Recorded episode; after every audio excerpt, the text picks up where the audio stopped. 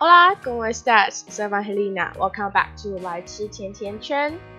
大家这周过得还好吗？我已经十天没有更新自己的节目了，因为自从回到老家之后，我就忙着耍废不眠，然后再加上去医院检查身体，最近有点身体状况。那比较特别的是，这一集节目呢，将会由全英文来诠释给大家。Ever since I started to make to make podcasts, I've always wanted my friends, my foreign friends, to get to know what I'm talking about or maybe give me some feedbacks. But unfortunately, I mainly talk in Chinese. So in this episode, I'm going to um, it is my pleasure to invite my friend Gaeun from Korea to talk about one uh, my hobby that I've never mentioned in this podcast. Let's welcome Gaeun. Hello, my name is Gaeun. Um, I'm currently living in South Korea. I'm 21 years old. I am attending Korea University and I major in international relations with a double major in English literature. I met Eva in 2019 and I'm so excited to do this podcast with her today. Yeah, so um, I got to meet you when we no, we first met at NAO, right? Right, right. And NIAO stands for Northeast Asia Open. It's basically a debate tournament for um, countries of Northeast Asia, including China, Taiwan, Korea, and Japan. And I remember that you already said yes to, to the workshop before you went to NAO.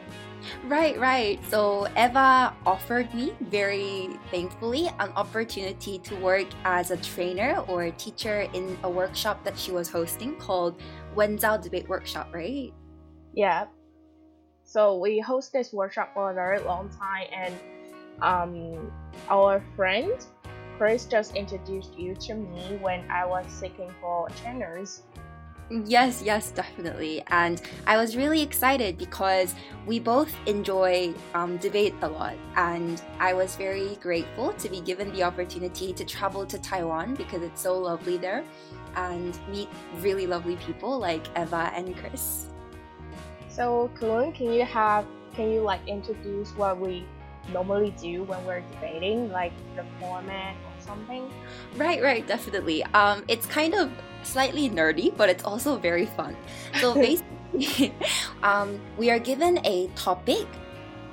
Or, uh, and the topic can be different things. For example, it's sometimes about the environment, it's sometimes about politics, gender equality, racial equality, and it can be a different, a diverse range of things.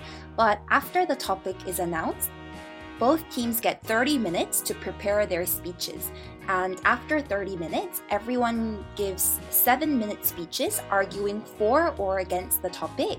And basically, there are adjudicators who judge which team won. So it's basically an extracurricular activity where people discuss diverse topics, mostly in English, but also in other languages sometimes. So, how did you start debating? Well, when I was young, I lived in New Zealand, and after my family came back to Korea, my parents wanted to make sure that I was able to remember and retain my English speaking abilities. So they sent me to a private English academy or like cram school, maybe if mm-hmm. you guys use that word. And yeah. I started debating there. And then I enjoyed it a lot. The first topic I ever debated was um, Iron Man is better than Superman. We also Oh really? yeah. We also did chocolate ice cream is better than strawberry ice cream. It was very cute. Um, and then I continued debating throughout university, uh, throughout high school and university. And right now, I've been to around, I think, 15 different international tournaments. I've also been to a lot of domestic tournaments. Oh, 15? That's a lot. Yeah, it is. How did you start debating, Eva? So I don't know if I told you before, but I actually fought with my parents before I came to Wenzao. Okay. Because they didn't want me to like travel all all the way to Kaohsiung, and then they think that I don't know how to take care of myself. Aww. So I fought with them, and then one day, but but then I still got accepted. So one day I was like checking the Wenzao website. I was checking to see if there's there's any clubs that I can join to improve my English speaking ability. So I found the debate club and I make a very long plan of it. So my plan was to join the club at the first year and then Mhm. maybe become the president on the second year and third year. Oh, And nice. then, and then I use this to be on my portfolio to uh, uh, to apply for exchange student project. did you get in? Which country did you travel to? Oh, I went to Beijing. Oh, nice. That sounds so fun. Yeah, like one thing that is very annoying is that every single time I tell people, yeah, I went to Beijing, and they were like, you learn English and Spanish, and you went to Beijing for to be exchange students. What? Uh huh. But why did you choose Beijing? Because like for a period of time, I was very confused about what what I want to do in the future. Like I Mm. only I studied in Ju- uh, I studied in junior college, which I only studied for five years, and I need to study for two more year two more years in order to get my bachelor degree.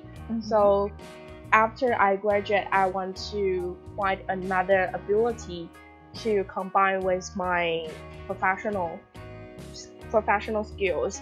And then I was thinking maybe I can choose um, interpretation and translation. Mm, okay, that sounds great because your Chinese is amazing, but your English is also really good. Improving. No, it's already really good. Um, speaking of things that are very good, you want to tell your audience what your favorite moment when you are debating is? Any really Oh, good yeah. memories?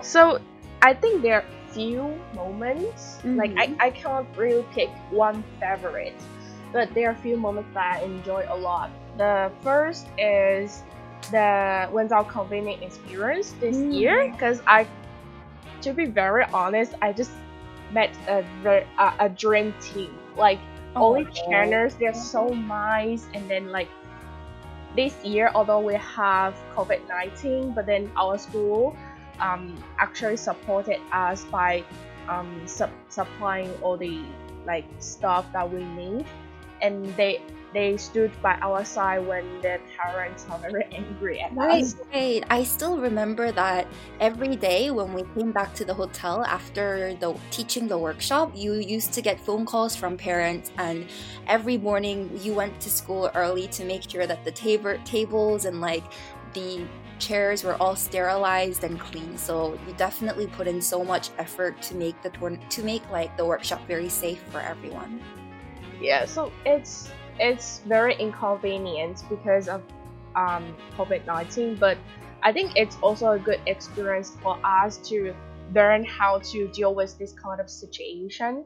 Mm-hmm. Yeah, so and the fact is that this is my second time convening the workshop. The first time I didn't really work, work well with my team because I was a bit I don't know, I was a bit grumpy all the time.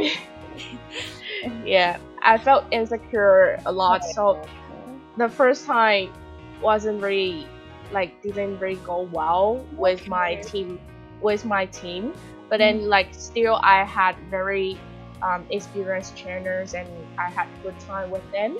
Mhm. Um, I think my second favorite moment is that um, is also during this workshop.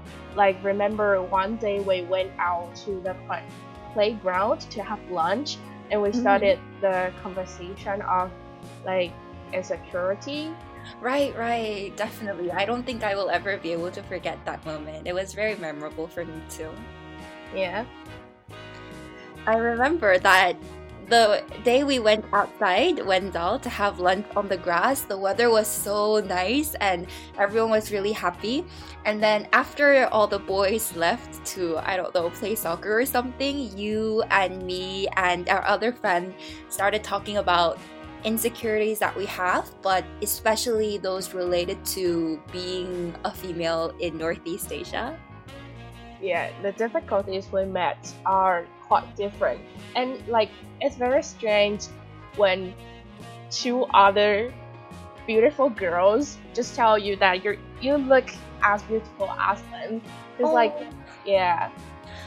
I think I was surprised because when I look at you or when I look at Maria, I see both like two wonderful and amazing and so beautiful people that I never imagined other females would also feel insecure, would also feel like they're not enough. And I think the conversation just was a really good moment of solidarity and comforting each other. Yeah. That is the conversation that I I won't forget. Oh, yeah, I don't think I'll ever forget that either. That also was one of my favorite moments. Oh.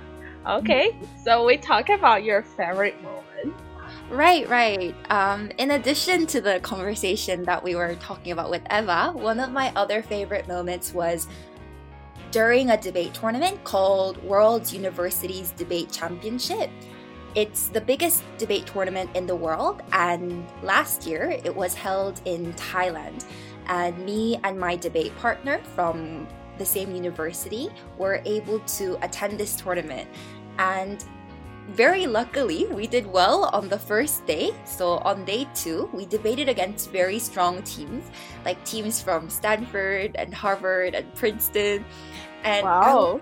yeah, I know, right? And I was so nervous because these were schools that I had dreamt about, and these were schools that I thought I would never be good enough for. And a lot of the people in the room were very confident. They were also very good at English, and I think I was feeling really insecure about my intelligence and my English capability but I don't know how. But me and my partner managed to get the first place in that room. So that was a really important moment for me when I was able to gain more confidence about my debating skills and my English skills as well. But there's one question I want to ask. So Mm-hmm. there are different categories for debaters, like open in open category or ESL categories. But why why aren't you in like ESL category or other categories? Oh, okay. So, like Eva said, in debate, there are many categories. The Open League is for debaters who live in a country where English is the first language. There is also an EFL League or an ESL League, which stands for English as a foreign language or English as a second language. So, we have different leagues to make sure that even debaters who live or have grown up in countries where English is not their first language are still capable of being recognized for their intelligence and excellence. And technically, I am an ESL speaker when Yeah. it comes to World University uh, Debating Championship standards. But when we have domestic tournaments in Korea or regional tournaments like in Northeast Asia, I don't think I qualify for ESL standards in these slightly smaller tournaments. Mm-hmm. Do you have you ever debated in an ESL or EFL league? Oh, I think in 2018 Taiwan Debate Open, I applied for EFL. Oh, okay. Did you get accepted? Yeah, I got accepted. Mm, that's good. Yeah. It's I think it's really important because we while we do debate in English, it's important to realize that some people are just born in countries and environments where it's easier to become better at English. So I think EFL and ESL leagues help promote equality and they also help newer debaters from diverse countries feel interested. Yeah. So after your favorite moment in the tournament, now we come to the most awkward moment. Ah, wait, no, yours first. What was- first. yeah, what was your most awkward moment? Okay, this one, this one is also related to um to Taiwan Debate Open 2018. Where was I Taiwan Debate Open hosted in 2018? Where? hmm Do you remember? I think it's also in Chengchi University. Oh, okay, cool, cool. So what happened? So like, um, I was invited by two others. No, not invited. So I wanted to go to Taiwan Debate Open, but I didn't have teammates from Wenzao to go with me. So Mm. instead, I tried to seek for people from other universities. I asked the OCOM to out to help me to find them, and turned out I was teamed up with two students from Taiwan, National Taiwan University. Okay. So like I didn't didn't really know them, and the only person I know from the tournament was probably Zoe Mm, and and Daniel Mark from Malaysia. He was he was the trainer of 2018 Wenzao Workshop. well, that's cool. Yeah. Yeah, so basically what I remembered was I went to the breakfast party. Mm-hmm. Oh, you want to like Okay, explain? okay. So basically, um, in debate, we call breaking. Breaking basically means going up to the elimination rounds, like quarterfinals or semifinals. So just like in sport sports leagues, right? And we after the end of like three or four or five rounds, when we announce the teams that are proceeding into the elimination rounds, we have a break night party, often with um, drinks, with good food, with good music, uh, where the teams are recognized and their proceeding into elimination rounds are like notified. Yeah. So, So? Mhm. so there's a game in Korea circuit is Dai Dai. Yeah, yes. that? Yeah, I got to know Dai Dai because of Suyeon. Oh, Sally, right? Yeah, Suyeon and Sally. Okay. So like that night, I was going to play Dai Dai with with Daniel and Zoe probably. Mm-hmm, mm-hmm. So I've been taking shots, like huge shots. Oh wow. So I took like five, and then the the next thing, I was I was very sleepy. So like one of the staff, um, she she uh, asked me whether I need to take rest or not. So like I was sitting on the table and like, no, not on the table. Like I was sit, Mhm. sitting tight, and then I I fell asleep. And for one moment, I woke up, and then one of the staff hand, handed me a plastic bag in order, like in case I wanted to puke. Ah, I see. Yes. Yeah, and and and then I fell asleep again, and then then I woke up. the The very first thing I did was puke, but Oh, turned no. out turned out the plastic bag was broken. Oh no. So I just puked on the floor and my Converse. Ah, I feel so bad for your Converse shoes. I feel so bad for them because they they needed to pay the, for the damage fee. Oh, did you feel better after puking at least? Yeah, I, I felt better. Okay, that's good. Oh wow, that is definitely an awkward moment, especially Yeah. when you don't know some of the people there. Yeah. yeah. Oh. No, no, especially when there are people I know. Oh yeah, that's true. That's true. Oof, that sounds awkward. For me, it was um way back in I think 2018. I was dating a debater, and the two of us went to a debate tournament together. Um, Yeah.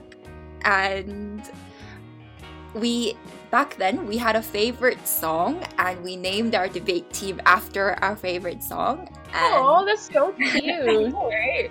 Yeah, but we didn't end up breaking. I think we were the first reserve team, so that was fun. But after we broke up and then we saw each other at a future tournament, it was really awkward and we couldn't look at each other properly in the eyes and Aw. we kept avoiding each other. But now we're like good friends. We're good friends. We joke, we laugh, and yeah. really?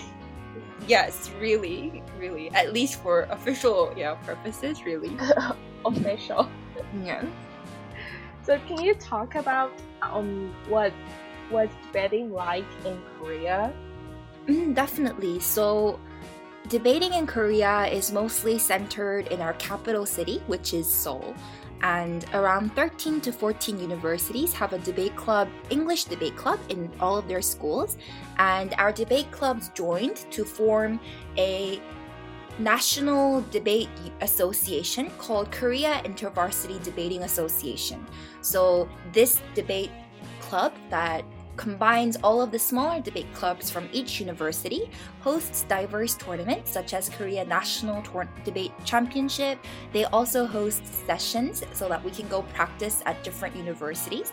I sometimes go to Yonsei or Ewha University to practice, and they also provide really good opportunities to meet friends like um, like going camping together and really like, you go camping together yeah, I mean, it's not like a camping trip, but it's mm-hmm. more like they rent an Airbnb and they provide an opportunity for everyone to come and join them. Free food and free free drinks.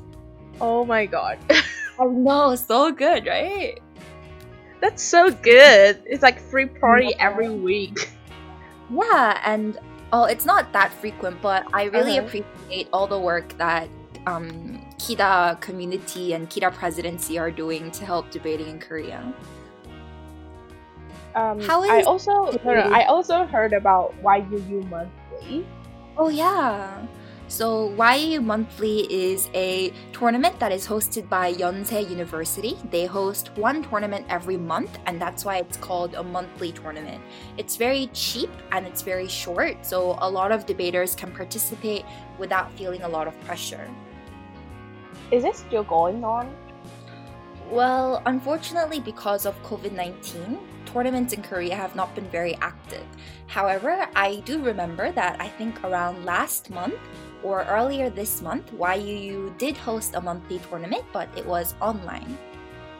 Yeah, I, I think it's good that they still hold it online. Yeah, definitely. Um, how are tournaments in Taiwan? Are they being hosted online? For now, I think the the latest one is host is hosted from Gen eh? hosted mm-hmm. by Jeonju University and I think people are going. It's not it's not holding on online. Oh, it's offline. Yeah, because yeah, Taiwan it's offline. was very good at eliminating COVID nineteen, and I feel like Taiwan is very safe, much more safer than Korea right now. I hope Korea can like get better as soon as possible. Yeah, I hope so too. Because we were supposed to go to a tournament together, right? Taiwan yeah, debate. Taiwan debate open. Yeah, with the friends that we met in um the Wenzao workshop, but we weren't able to go unfortunately. I was so sad when I got to know the names, and then after that, they decided to make it online. But unfortunately, yeah. one of our friends couldn't make it. Mm, I see. Yeah, that is really unfortunate. Hopefully when things get better around all of our countries we can meet up again. Yeah i hope so. Yeah. How is debating in taiwan? Do you want to tell people about it? Ah sure. So um, Wenzao is the first university that has English debate club. I think we created English debate club like 15 or 16 years ago. Oh, that's a long time. Yeah, that's a long time. And um, so far, we have around six universities in Taiwan to um, that had that have debate debate clubs. Okay. I don't think that's a lot, but compared compared to like ten years ago, it's already a good progress. Definitely, I agree. Yeah.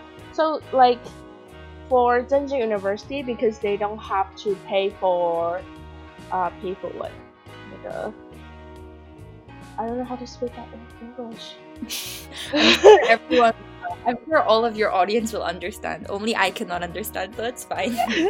okay, uh, 所以他们他们不用付场地费，so oh they don't have to pay for the venue. Oh, that's cool. Their school lends them the venue for free. Yeah, their school authorized them. Oh wow, lucky. So like normally international tournaments will be in their campus, like now TEO and maybe Formosa to be open. We used to have Formosa to be open helped by National Taiwan University, but then recently, I, I think the one like there's one prediction. No, not prediction. What is that? uh, they, there's one difficult situation that we that we met is last last people want to hold um, tournaments oh. instead of oh. participating in them. Mm, yeah, hosting tournaments is a lot of work. You have to borrow the venue, like talk with teachers, and I can understand why it might be hard for people.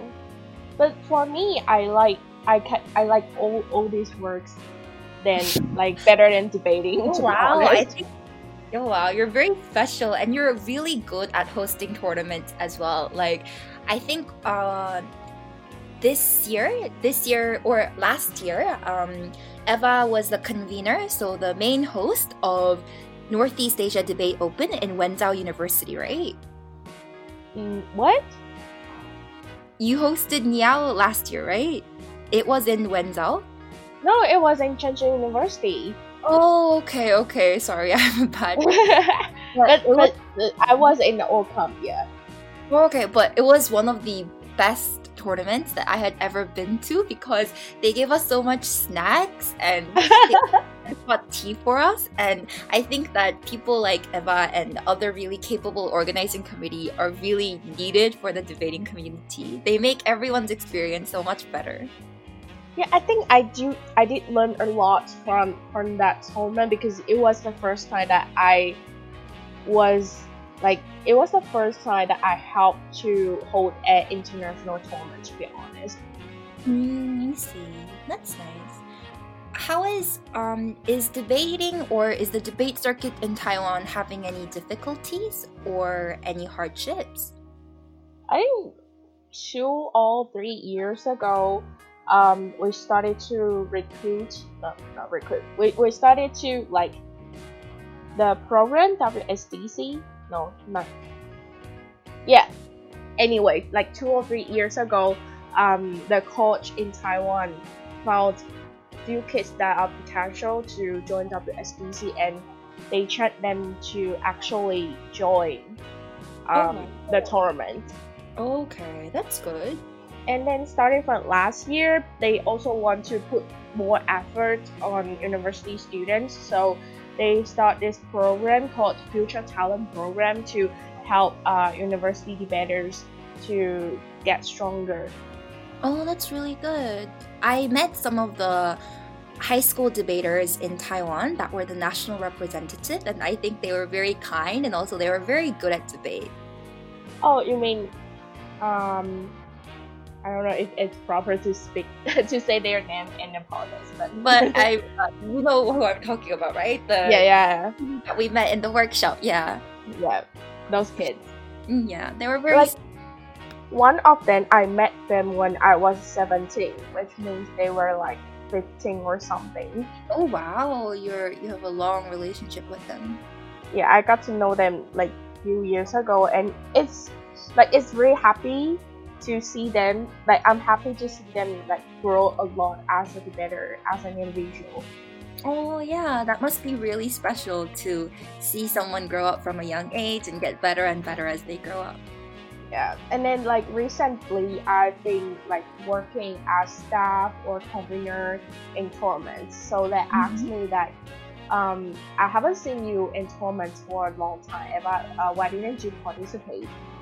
So my answer was that um, I simply enjoy hosting tournaments more than debating. I don't know why, but like they they were also surprised by my answer.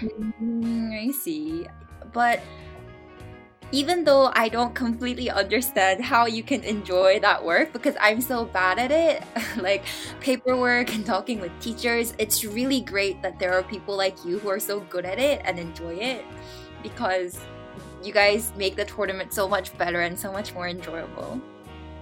Oh, maybe we can talk about like how how does it how does it usually work when you go to foreign country as adjudicators or like cores maybe? Oh yeah, sure.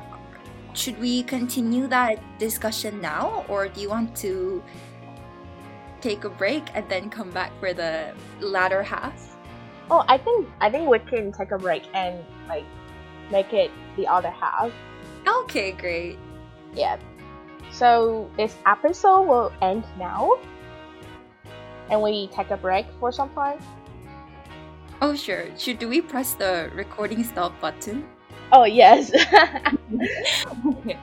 好，那这集就到这边。如果你有什么想要告诉我，或者是告诉可恩的，都可以在啊、呃、Firstory 下下面的留言栏回馈给我们，或者是找到我的 Instagram Indonesian 伊法。